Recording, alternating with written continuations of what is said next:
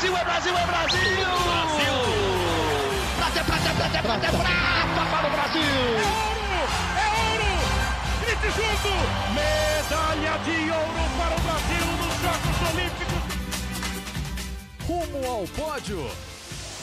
Saudações olímpicas! Este é o Rumo ao Pódio, o podcast de esportes olímpicos da Globo. Eu sou Marcel Merguizo, estou aqui nos estúdios da TV Globo em São Paulo. Hoje, uma segunda-feira, dia 4 de setembro de 2023, quando faltam 326 dias para o início dos Jogos Olímpicos de Paris no ano que vem. E faltam apenas 46 dias para o início dos Jogos Pan-Americanos de Santiago, no Chile. Quem está comigo novamente nesta semana é Guilherme Costa. Tudo bom, Gui? Fala, Marcel. Bom dia, boa tarde, boa noite para todo mundo ligado no Rumo ao Pódio.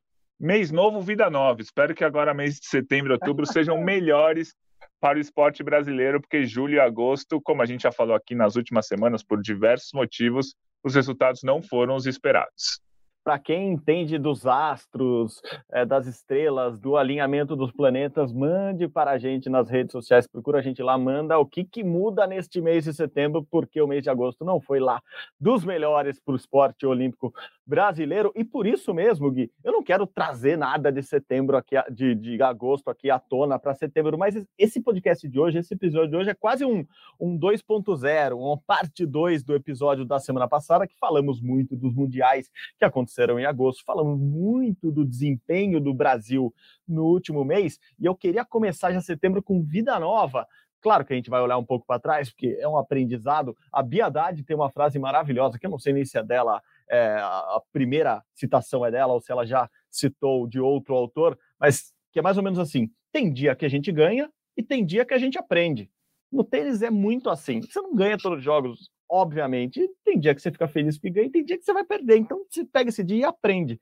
É o que a gente está tentando fazer com os resultados do passado, mas vamos projetar um pouquinho o futuro, Gui. Você mesmo já escreveu lá no seu blog, no ge.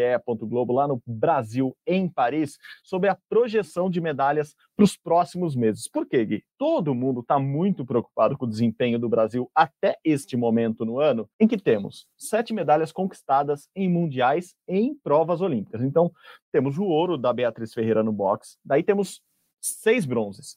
Rafael Silva no judô, a Bia Souza também no judô, Maria Clara no taekwondo, Wanderson Oliveira no boxe, o Marcos Almeida no tiro com arco e o Caio Bolfin, já agora recentemente, na marcha atlética. São apenas sete medalhas. Mas e daqui para frente, Gui? Tem muitos mundiais para acontecer ainda, mas essa projeção, vamos dizer, é positiva para o Brasil? Então, eu acho que tem quatro mundiais ainda esse ano até dezembro que o Brasil vai conquistar medalhas. Cinco, né? Porque o skate são dois, né? O skate park e o skate street. Imagino ali umas duas, talvez três medalhas na soma desses dois campeonatos mundiais. Depois, se quiser, a gente até destrincha melhor cada mundial. Imagino umas três medalhas no Mundial de Ginástica Artística, que vai ser agora, dia, começa dia 30 de setembro. Imagino duas medalhas no surf, que o Chumbinho vai conseguir ser ou terceiro ou segundo no Mundial, e o Filipinho vai ser o campeão. E aí tem o Mundial de Vôlei de Praia, que o Brasil deve conquistar uma ou duas medalhas, é, Ana Patrícia e Duda super favoritas, e aí o Brasil vai ter oito duplas.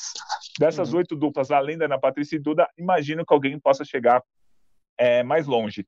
Esses são os quatro mundiais chaves, né? Os dois de skate, vôlei de praia, surf e ginástica artística. Então, consequentemente, cinco mundiais. É, mas o Brasil ainda tem chances, eu diria chances boas, em algum outros mundiais, assim, que o Brasil não é tão favorito, mas vai chegar com medalha. Vai ter a, a final da Copa das Nações de Pismo por equipes, que vai ser considerado o Mundial desse ano, porque não teve Mundial por equipes. É, tem o Mundial de Wrestling, que o Brasil vai chegar brigando, talvez não como favorito, mas brigando ali. O Mundial de Ginástica de Trampolim, que, pô, a Camila, que já falou, participou com a gente uhum. aqui no, no nosso rumo ao pódio, ela ganhou etapa, é, ganhou medalha em três das quatro etapas da Copa do Mundo. A que ela não ganhou, ela bem entre aspas, não ganhou porque errou. Se tivesse feito a apresentação, poderia ter ido ao pódio, né? Mas ela acabou falhando na apresentação e ficou em sétimo. Então, eu acho que vai rolar mais 10 medalhas é, nessa brincadeira toda do que faltam. Aí o Brasil fecharia o ano com 17 medalhas, seria abaixo do esperado? seria abaixo do esperado, mas 17 é um número bem ok para um ano com tantos e tantos problemas, como a gente falou nas últimas semanas, é, problemas de lesões, problemas de atletas tirando ano sabático, problemas de é, seleções de vôlei que não corresponderam em nada ao que a gente uhum. esperava, enfim.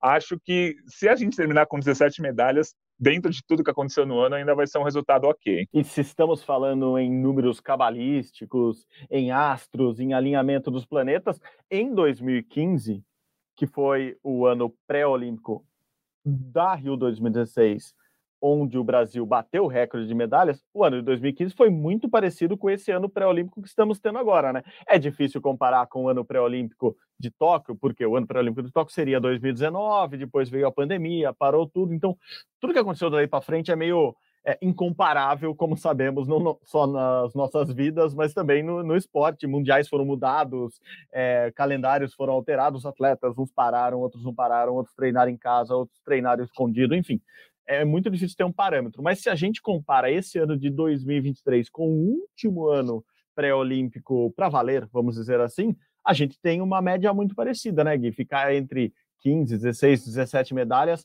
é, é um panorama bom para o Brasil. Não estou falando que é ótimo, devido ao patamar que a gente alcançou, que o Brasil alcançou nos últimos anos, mas é um panorama bom, é, tendo esse olhar de que algo pode melhorar, vamos dizer assim. Então, 2015 é comparável com 2023 por causa disso, Gui? Isso, assim, é, é sempre a gente está tentando fazer futurologia com 2023 ainda, uhum. é, mas como o ano ainda não acabou, é, fica difícil de fazer, mas é, é, é a comparação muito válida.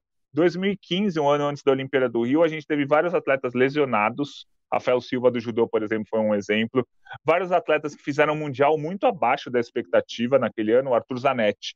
O Arthur Zanetti vinha de um ouro olímpico, de uma prata em campeonato mundial e ficou em sétimo no mundial daquele ano. É, então, assim, são dois exemplos que tiveram 2015 horrível, horrível não, desculpa, 2015 ruim, Rafael Silva com lesões, Arthur Zanetti em sétimo e que chegaram na Olimpíada e ganharam medalha. É, outro exemplo é a Rafaela Silva do judô, que é algo até que aconteceu esse ano também. A Rafaela uhum. Silva, em 2015, foi eliminada na, na, primeira rodada do Campeonato Mundial, em 2016 foi campeã olímpica. Rafaela Silva foi eliminada na primeira rodada do Mundial desse ano também. Vamos ver o que acontece ano que vem.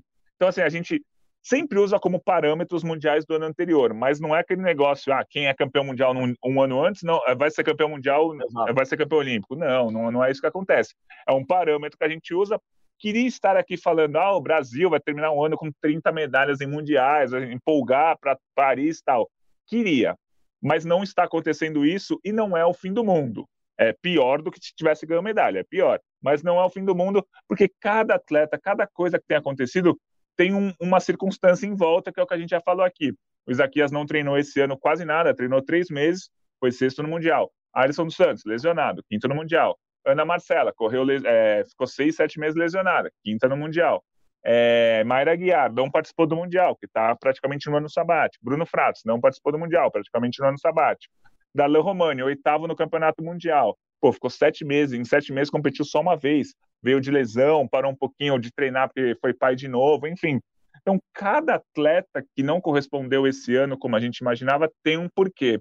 As seleções de vôlei me preocupam mais, vôlei de quadra, principalmente a masculina, mas isso a gente pode falar depois. Que aí não teve um porquê. Martini Grau e Kaina também. É, mas a Martina e a Caína ainda foram muito bem nas etapas antes do Campeonato Mundial, o que me deixa um pouco mais tranquilo. Foram muito bem no evento teste, que vai ser, entre aspas, uma, foi uma simulação do que vai ter na Olimpíada. Elas foram prata no evento teste. Então, então assim, foram mal no Mundial, mas tem um. tá dentro do programado ali. Agora, seleções de vôlei que me preocupam. Mas acho que, no geral, é, dá para tirar essa comparação de 2015 com 2023, sim. Em 2016, o Brasil bateu o recorde de medalhas na Olimpíada. Quem sabe ano que vem a gente faz isso mesmo. Boa, boa, boa. Só contextualizando para quem chegou agora aqui no, no bonde olímpico, a seleção masculina de vôlei perdeu pela primeira vez um sul-americano, sim, pela primeira vez na história, com o time do Brasil jogando, o Brasil perdeu um pré-olímpico, um, pré um sul-americano de vôlei, perdeu para a Argentina na semana passada em Recife, jogando em casa, lá em Pernambuco, perdeu por 3 sets a 0, também não foi um jogo super equilibrado, decidido ali num detalhezinho, é, então isso sim preocupa, acho que isso preocupa todo mundo, não só os vôlei fãs, mas todo mundo que acompanha o esporte olímpico, a gente não tinha dado essa notícia ainda semana passada, no último episódio do podcast, mas a gente já, já tem essa atualização agora, e daqui a pouco, daqui a duas semanas, tem o pré-olímpico, que o Brasil joga em casa novamente, joga lá no Maracanãzinho, é, ginásio olímpico, né? Ginásio em que o Brasil foi campeão olímpico em 2016. E são duas vagas, claro que o Brasil tem grandes chances, mas o desempenho do país não vem sendo é, muito satisfatório. Acho que todo mundo tem, tem essa clareza e por isso a preocupação de todo mundo, não só da imprensa, não só de quem acompanha de perto, mas até nos bastidores. E eu queria trazer um pouco disso, Gui, a partir de agora. A gente ouviu muita gente na, na, na última semana também, é, tanto em off, né, como a gente chama quando, quando a gente não está gravando as entrevistas, quanto em on, é, quando a gente está gravando para alguma reportagem, falando que sim, está preocupado com o esporte olímpico brasileiro, está preocupado com o desempenho do esporte olímpico brasileiro. Acho que o esporte olímpico brasileiro é uma coisa muito grande, assim, para a gente falar que está preocupado. Assim, é, não estamos falando da estrutura, do dinheiro, do, da organização do esporte olímpico brasileiro, mas sim dos resultados que estão vindo esse ano. Então a gente ouviu gente falando sim, estou preocupado, principalmente estou preocupado com as grandes estrelas, né? Que é dali que vão sair as medalhas do Brasil. E a gente pode até rodar daqui a pouco, o JP bota, bota aí algumas, algumas sonoras, né, algumas frases dos nossos convidados de, do, do, que a gente trouxe para o Esporte Espetacular nessa semana, é, eles podem falar um pouco mais disso, mas a gente está ouvindo, né, Gui? Assim, não é mais algo a boca pequena, assim, de não, não se preocupem, isso vai passar. Claro que é, a gente ouviu, por exemplo, o, o Ney Wilson, que é o, o diretor de, de, alto rendimento, ele quem cuida dos principais atletas do COB, e ele, ele traz essa noção de, de que calma, assim, como o Gui explicou, tem vários aspectos que influenciam nesses resultados, mas por ano que vem a gente acredita que o trabalho está sendo bem feito. É, a gente tem ideia de que tudo está caminhando é, do jeito que deveria, à medida que a gente está superando obstáculos que são lesões, que são problemas pessoais, etc.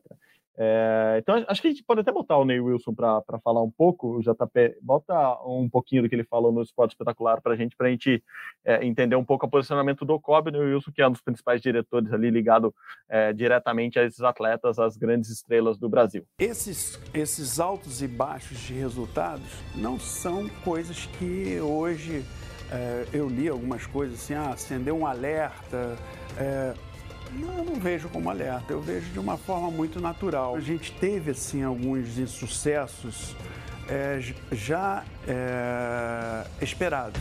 A gente caminha, caminha bem para fazer um ótimo campeonato, um, um ótimo Jogos Pan-Americano e chegar muito bem nos Jogos Olímpicos e poder manter esse padrão de resultado que a gente vem mantendo nos dois, nos dois últimos ciclos olímpicos. E eu vou trazer aqui também, depois do Ney, um aspecto que, que a psicóloga do esporte, a Carla de Pierro, trouxe para a gente também nessa reportagem, e até para você comentar na sequência. É, até porque você levantou muito bem essa bola do, do ano sabático, né? Do, do, do, ciclo curto de três anos, que pode ter influenciado, sim, muito é, no desempenho de alguns atletas. É, a Carla fala um pouco disso, né? Fala como. como como atleta, como uma pessoa, né? Como todo mundo precisa às vezes de um ano sabático para dar uma respirada e como como isso pode ter afetado ou afeta alguns atletas muitas vezes ela que obviamente trabalha com os principais atletas do Brasil tanto na, no, no, trabalho particular dela quanto no trabalho que ela desenvolve também lá no COB. Vamos ver a, a Carla aqui um pouquinho. Do ponto de vista emocional, ele também fica diferente. Eu não tenho um ano para relaxar né? Eu já tenho, eu já saio da competição e do ciclo pensando o que, que eu tenho que fazer, como que eu vou construir esse novo ano.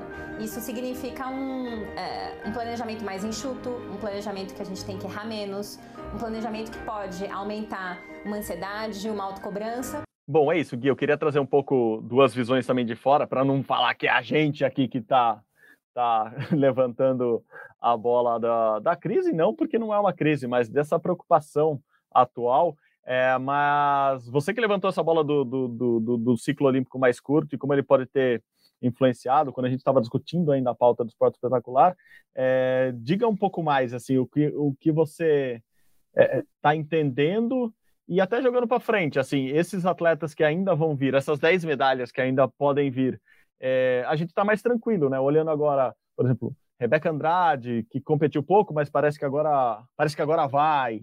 É, até confirmou a participação no PAN em outubro. Aliás, a gente falou do Pio aqui, o Pio foi outro atleta que confirmou participação também no, nos Jogos Pan-Americanos agora de Santiago. É, a turma do skate, a turma do surf. É, me diz aí, você está menos preocupado com essa turma do que com essa outra turma que já passou? É, então, é, eu acho que assim, a gente está preocupado com os resultados, esse é um ponto, mas não é o fim do mundo, esse é outro ponto. A questão do ano sabático é assim, as nossas estrelas são, as, muito, parte das nossas estrelas são as mesmas desde lá do ciclo de 2016, alguns desde 2012. Então, eles já estão, é, eu estou com 35 anos, mas eu vou falar que eles já estão um pouco mais avançados na idade para o esporte. É, eu não lembro de cabeça aqui, mas a Mayra já está já tá no quinto ciclo olímpico dela, 32 anos, se não me engano. Zanetti na casa dos 30 e poucos, Bruno Fratos na casa dos 30 e poucos. É, Martini Caena, por mais que a vela você se estenda até 40, 45 anos, também já estão nos 30 e poucos. Assim, as nossas estrelas que até outro dia eram nossa, nossa, o Isaquias, claro. É, nossa, nossas jovens promessas, não sei o quê, não, agora eles já estão no terceiro, quarto, quinto ciclo olímpico cada um. É, e aí veio o ciclo curto, né? Acabou a Olimpíada de 2021. Nossa, só três anos para a Olimpíada. Todo mundo pensou, três anos passa rápido, mas três anos não passa rápido. Passou agora dois anos e assim, pô, tá, tá, tá demorando para chegar a Olimpíada, principalmente para esses atletas que estão preparados para a Olimpíada há muito tempo. E aí o que, que eu acho que aconteceu? Geralmente, quando o ciclo é normal, digamos assim, de quatro anos, depois do primeiro ano, é, acabou a Olimpíada, depois do primeiro ano, quem ganhou medalha, os atletas mais experientes, dão uma desacelerada. Esse ano pós-olímpico, não vou chamar de sabático, mas geralmente, ah, você não treina tanto, você, dá, você tira férias de quatro meses ao invés de tirar férias de um mês, você dá uma segurada, você às vezes pula um campeonato mundial, enfim. É, que é o que alguns atletas é, fizeram em 2017, em 2013, enfim é, 2009, a Mayra Guiar mesmo usou 2009 para mudar de categoria há muito tempo. Ela subiu do 70 para 78. É o ano de teste, o ano pós-olímpico. Ah, vou mudar de categoria, vou mudar de prova, vou mudar meu treinamento, vou mudar meu esquema, vou ser mais veloz, vou ser mais resistente.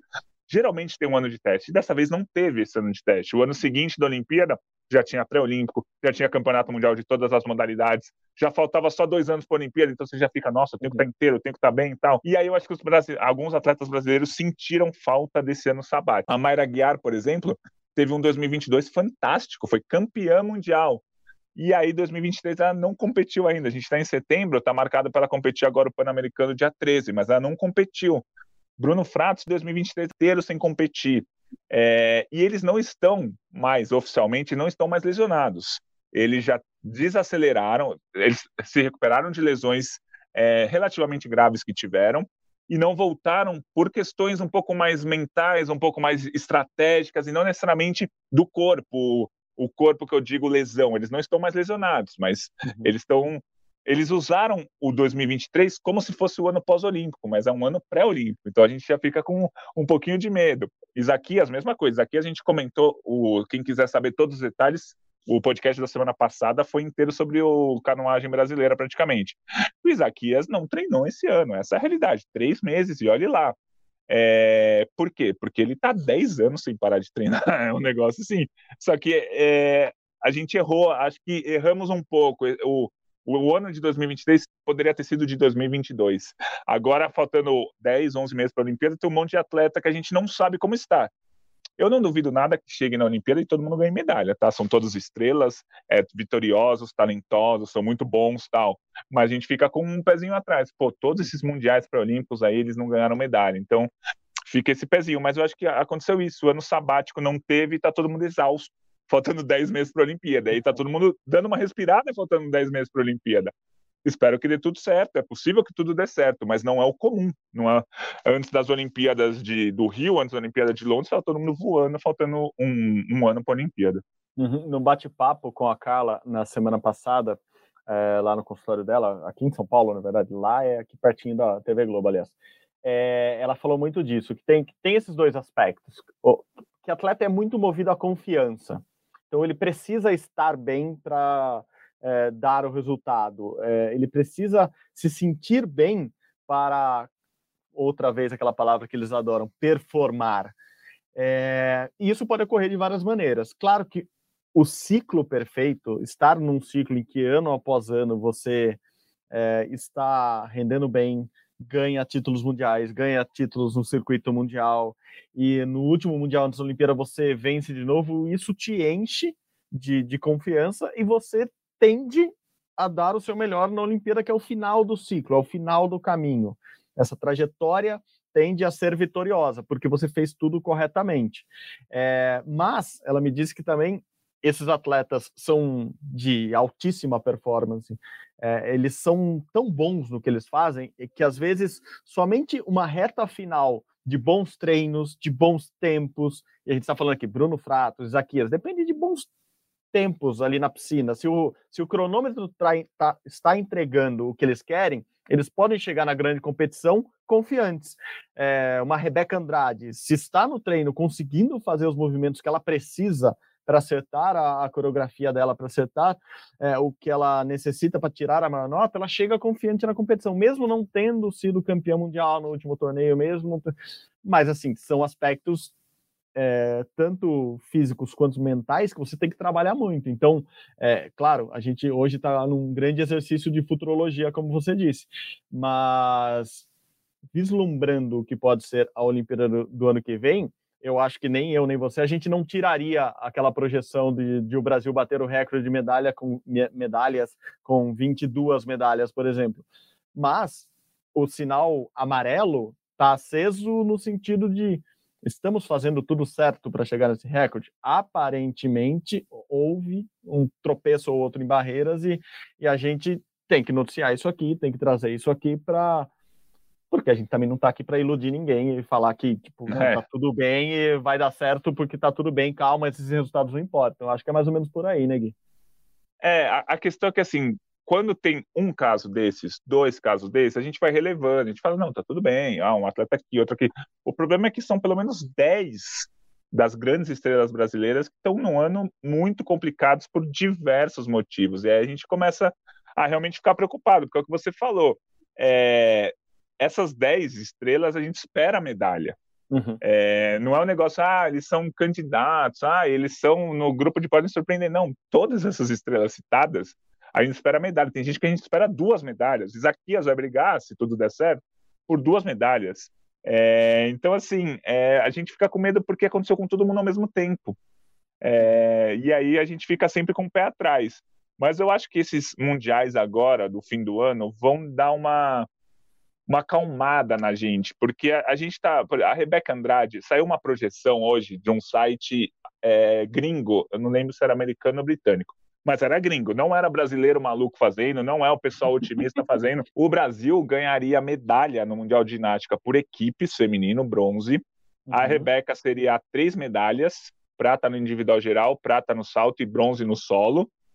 É, então, só a ginástica feminina, não fez a projeção da masculina, ganharia quatro medalhas numa projeção que não é brasileira. Então, assim, a gente está falando. E, e, eu, na minha projeção, coloquei três medalhas para a ginástica. Então, a gente está falando que vão vir, se tudo der certo, três ou quatro medalhas da ginástica. Aí a gente já dá uma acalmada. O surf, que agora, essa semana, é, o Filipinho já tem uma medalha garantida, né? Porque ou ele é campeão ou ele é vice pelo regulamento. Então já a gente fala em sete, mas tem que ser oito medalhas já garantidas. O chumbinho, se ganhar uma bateria, já garante medalha também. Já são duas medalhas. Aí a gente vai para o Mundial de Skate, é que o skate da Raíssa, que é o street, é só em dezembro, mas o skate park agora é em outubro. O skate park masculino, o Brasil, o ano passado, fez dois. O ano passado, no Mundial de 2022, que valeu como 2020, aquela zona toda, foram duas medalhas. Então, é possível que o parque ganhe duas, a Raíssa ganhou uma em dezembro e o Kelvin ganha outra ainda. Eu estou dando entre duas ou três medalhas, mas o Brasil pode pegar quatro, cinco. Então, assim, eu acho que vai dar uma acalmada é, essas medalhas. O vôlei de praia, é, a gente dá como certo uma medalha, entre aspas, certa, Ana Patrícia e Duda, mas a gente vai ter oito duplas além delas que vão jogar o Mundial. O Mundial do ano passado, o Brasil ganhou três medalhas e a gente não esperava nenhuma. Então é, é possível que o vôlei de praia conquiste mais uma medalha, pelo menos, além da Ana Patrícia e Duda. E aí já vai acalmando, 17, 18, 19 medalhas, a gente já, oh, estamos normal, cara. Um ano Isso, que deu tudo é errado e a gente sai com 17, 18 medalhas. No ano tudo da certo... crise do esporte olímpico nos últimos 10 anos, a gente ganhou 20 ah, medalhas em mundiais. Daí vai... É, aí a gente, então, acho que esses mundiais vão dar uma acalmada na gente, mas eu tô, tô preocupado sabendo que tá tudo bem. É isso, esse é o é resumo. Tô é preocupado, mas tá tudo bem a gente não é pai e mãe de ninguém aqui, mas a gente cuida como se fosse, né? A gente fica olhando assim, leva o casaquinho, olha, leva, leva um guarda-chuva, bota um guarda-chuva na mochila, que talvez vá chover hoje à tarde e à noite aqui em São Paulo. A gente só está cuidando do, do, do, que gente, de quem a gente gosta, é isso. A gente está olhando com, com o olhar de quem cuida, e claro, quando muitas coincidências começam a acontecer ao mesmo tempo, jornalisticamente a gente sabe que não é coincidência, então a gente tem que levantar, é, estudar e ir atrás do, do, do, que pode ter ocorrido, trazendo agora no pós já mundiais notícia boa, a gente falou muito de, de canoagem semana passada aqui, mas assim, uma notícia boa que chegou depois da gravação do podcast, eu falei com o Lauro, com o Lauro Souza Júnior, que é o técnico de Isaquias, o Pinda, e ele me contou, ele já tinha ido para Paris enquanto o Isaquias voltava para Ilhéus, que ele foi para Paris, foi conhecer a raia lá, verificou tudo o que precisava verificar e saiu com uma ótima notícia, que o vento favorece o Isaquias lá em Paris. Então, já temos mais um empurrãozinho aí para dar para o Isaquias no ano que vem, que a gente não tinha semana passada como, como informação muito clara, e o Pinda já trouxe isso para a gente, que é, para quem não entende ou não lembra muito bem ali da canoagem, a canoagem você fica com o joelho na canoa e rema só para um lado, né? No caso de Isaquias, ele rema do lado direito dele, com a mão esquerda mais alta, a mão direita mais baixa, então ele rema de um lado só.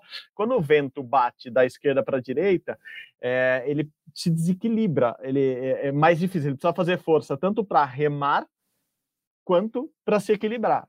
E, e, isso não ocorre lá em Paris. Ah, mas não é bom para todo mundo? Ah, é bom para o Isaquias e, se não me engano, agora para o Fuxa, por exemplo, que foi o atual campeão mundial. Mas também é ruim para o Brandel, que é o maior rival histórico do Isaquias, que rema para outro lado. Então, tem um equilíbrio de forças aí entre destros e canhotos, ou para que lado você rema melhor.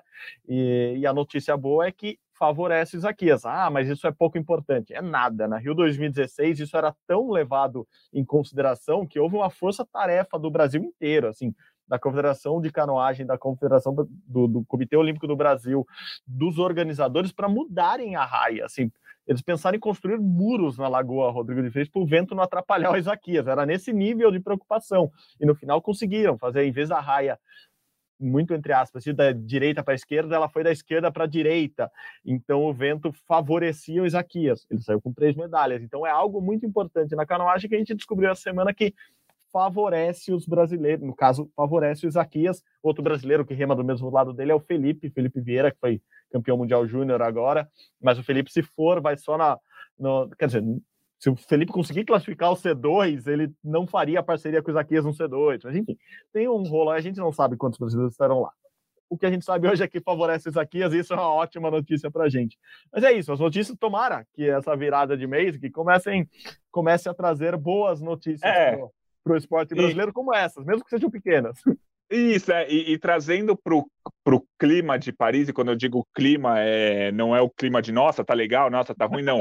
O clima, o que, que a gente vai encontrar em Paris é, da, dos aspectos esportivos, se a gente pegar 2023, os brasileiros foram bem em, digamos, evento testes de Paris. Então, por exemplo, a Bia, o Roland Garros não é um evento teste, mas Roland Garros é o, é o piso e na época do ano que a gente vai ter na Olimpíada. A Bia foi semifinalista.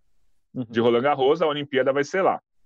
É, no, na vela, Martina e Caena foram prata no evento teste.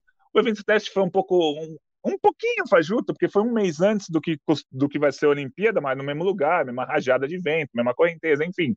E elas foram prata. É, se você for pegar o triatlo, teve o evento teste, o, o Brasil terminou oitavo, na oitava. É, o Brasil teve atleta em oitavo lugar, que foi o Miguel Hidalgo. É, se você pegar o surf, querendo ou não, o Gabriel Medina, se tudo der certo, ele vai estar na Olimpíada.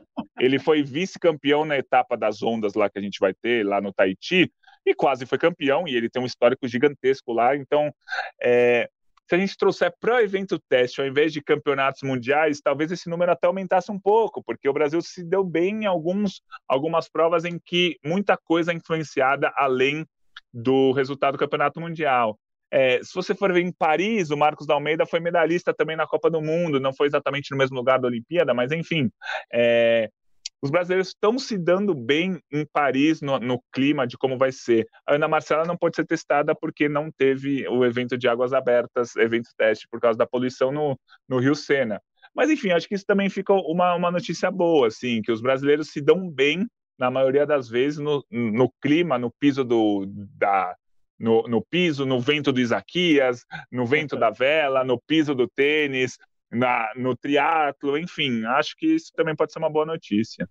É, como o pessoal da vela mesmo fala que venham bom vento, bons ventos aí para o Brasil. E no caso do, do Marcos da Almeida, por exemplo, ele é um cara, é, ele, ele não atirou no mesma situação que ele vai encontrar na Olimpíada, mas ele já falou para gente aqui que gosta de competir em Paris, que sente, sente o clima da cidade muito bem, que está acostumado, e, e, ele é um cara que compete muito bem sob situações adversas, por exemplo, muito vento. E se tiver muito vento lá no Jardim dos Inválidos, onde vai ser a competição, e, e é possível que tenha mesmo, porque o jardim fica numa área muito aberta, é, fica à beira do rio, então pode ser que tenha não que ele tenha problemas, mas pode ser que todos os, os arqueiros sofram com essa com esse clima não tão favorável, não tão tranquilo, e o Marcos Almeida a gente sabe se dá bem. Então, eu acho que, que os ventos são bons para o Brasil. É, nossa preocupação é mais preocupação de pai e mãe do que preocupação de alguém que está realmente achando que tem uma crise, e, e é por aí. Eu acho que temos, temos boas notícias chegando, sim, mas temos também uma má notícia é, foi quase fechando o mês de agosto, mas já foi no comecinho aqui do mês de setembro. Veio lá da Copa do Mundo de Basquete, que está sendo disputada na Ásia. O Brasil estava jogando em Jacarta. O Brasil até fez uma ótima primeira fase, pensando no geral, nos resultados, vencendo, por exemplo, o Canadá, que é, hoje é candidatíssimo ao título da Copa do Mundo, mas o Brasil acabou perdendo uma partida muito, muito, muito importante para a Letônia e logo na sequência, o Canadá venceu a Espanha, time para o qual o Brasil tinha perdido. Enfim, o grupo todo embolou ali do Brasil. O Brasil acabou fora da próxima fase, não se classificou para as quartas de final da Copa do Mundo de Basquete e, além disso, ficou atrás de dois países das Américas, no caso, os Estados Unidos e o próprio Canadá, que estavam no grupo do Brasil. Apesar do Brasil ter ganho no Canadá, o Canadá terminou à frente do Brasil no grupo e passou para as quartas de final.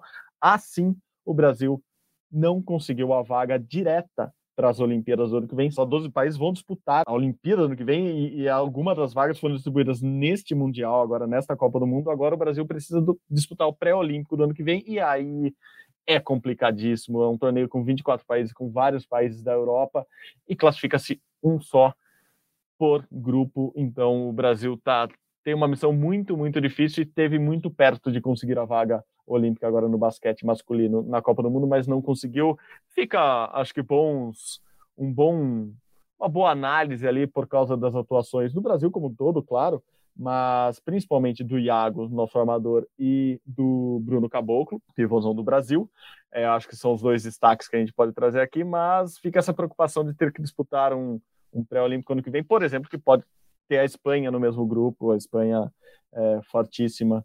É, enfim, é, torcemos até onde deu, né, Gui? Mas o basquete brasileiro não conseguiu a classificação direta para as Olimpíadas de Paris nesta Copa do Mundo lá em Jacarta. É, primeiro assim, é, a gente tem que analisar a nossa expectativa. O Brasil era 13 terceiro do ranking mundial, 13 terceiro no cabeça de chave da competição, naquele spot que foi dividido, foi 13 terceiro na Copa do Mundo de 2019. É isso. No, no, papel, o Brasil seria 13 terceiro. Você pegar a posição que o Brasil ficou, 13 terceiro. Então, assim, a gente torce, a gente acompanha tal, mas no papel o Brasil é a 13 terceira melhor seleção do mundo, o que prova esses quatro itens que eu falei. Então, ponto, não foi uma decepção.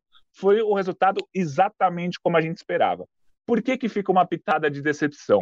Porque o Brasil, como tem feito nas últimas grandes competições, conseguiu uma vitória histórica contra o Canadá, no, num momento em que o Gustavo De Conte conseguiu é, deixar a seleção perfeita para vencer o Canadá, que é uma defesa muito forte, levou 63 pontos, o Canadá estava com uma média de 108 pontos por partida, levou 63 só, é, conseguiu um ataque de uma forma organizada que eu não vi o Brasil há muito tempo, o Brasil com calma, é, o, Gustavinho colocou, o Gustavinho colocou na cabeça dos armadores brasileiros, não corram, aí todo o ataque o Brasil gastava 24 segundos, Dá, tentava contra-ataque? Não, segura, gasta os 24 segundos, o que fazia com que o Canadá tivesse menos chance no ataque, porque a bola ficava mais tempo no, no ataque do Brasil, e o Brasil conseguiu ganhar a partida.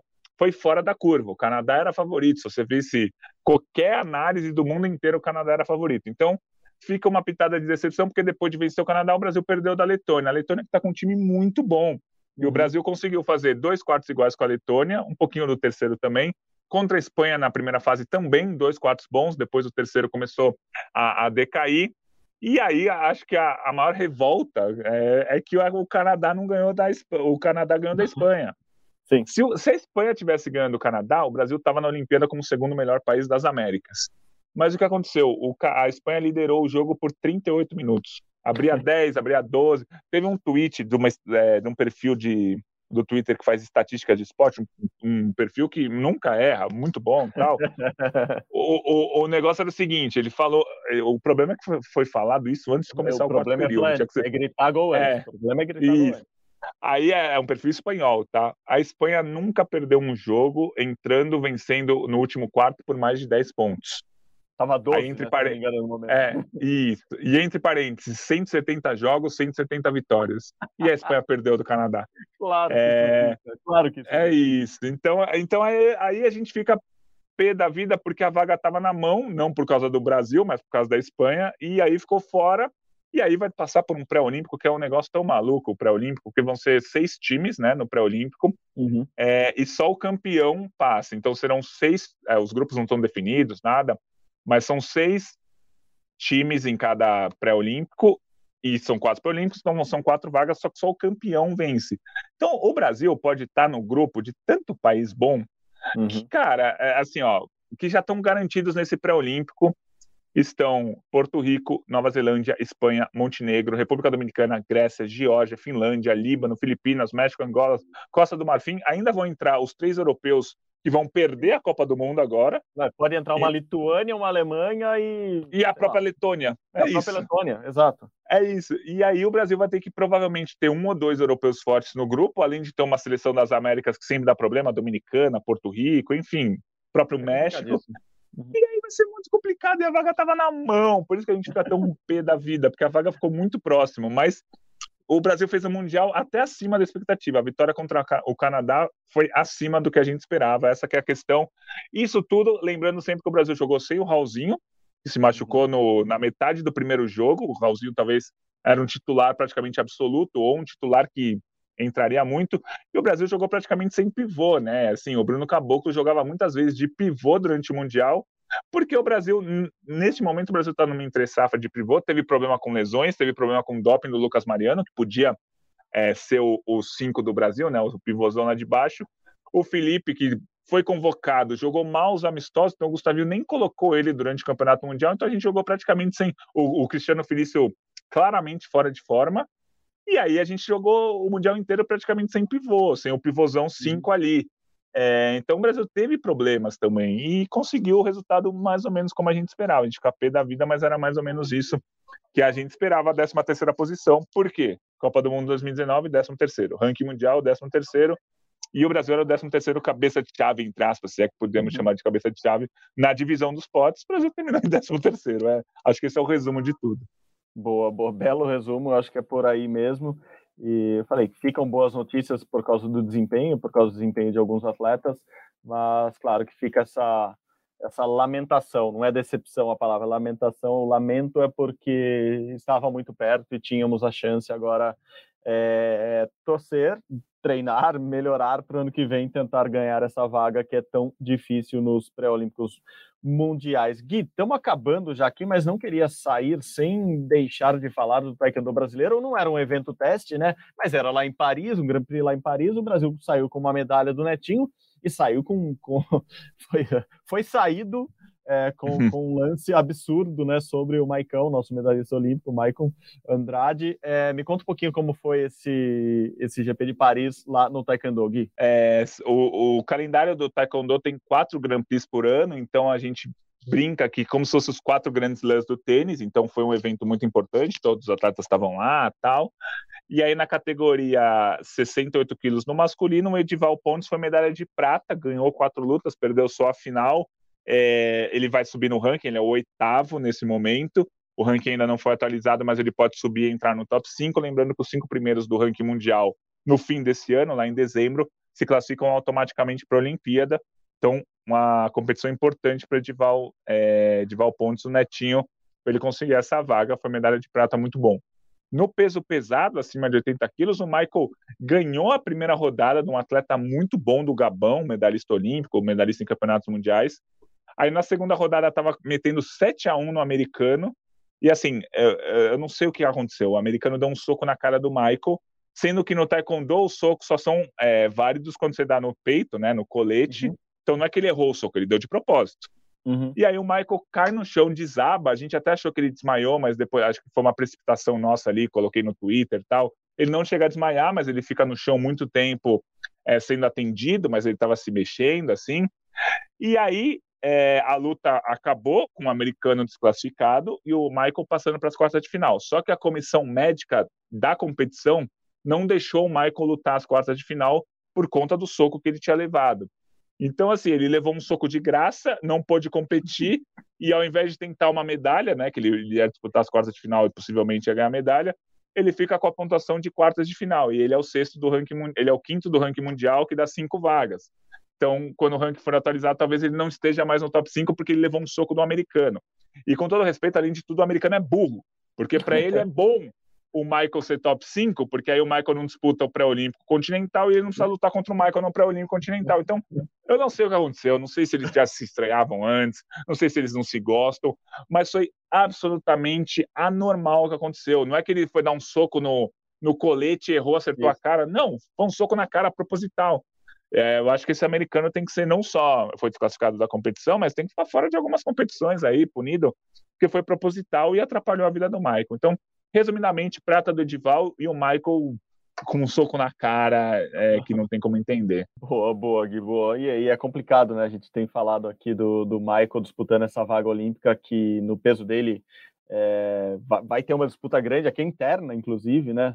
No Brasil. Então, é triste, mas eu tô contigo. Tô com a tua indignação. Assina embaixo tudo que você falou, porque a indignação nessas horas é muito grande. Vendo a luta, vendo o lance, assim, uns 10 segundos antes ele dá um soquinho no colete, é, continua ali a disputa com chutes, daí de repente ele dá um direto no, no meio do rosto, bem no quadradinho ali onde fica protegido do, do capacete do, dos lutadores. Então, é inimaginável mesmo ver que esse, que esse cara vai continuar, que esse americano vai continuar competindo agora.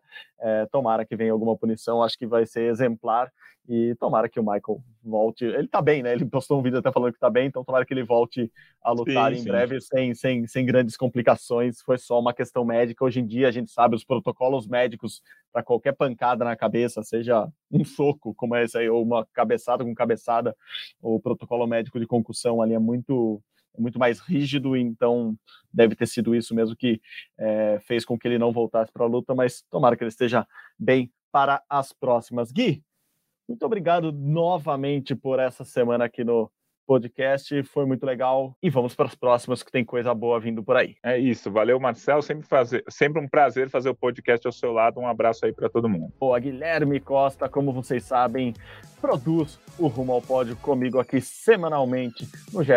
Globo, em todas as plataformas de áudio que vocês conhecem. A edição de hoje, novamente, também está lá nas mãos e no ouvido de João Pedro Brandão e a gerência sempre dele, André Amaral. Você encontra o nosso podcast, como eu digo, lá na nossa página, ge.globo barra Rumo ao Pódio ou no seu agregador de podcasts favorito, como o Spotify, o Google Podcast, o Apple Podcast ou o Deezer.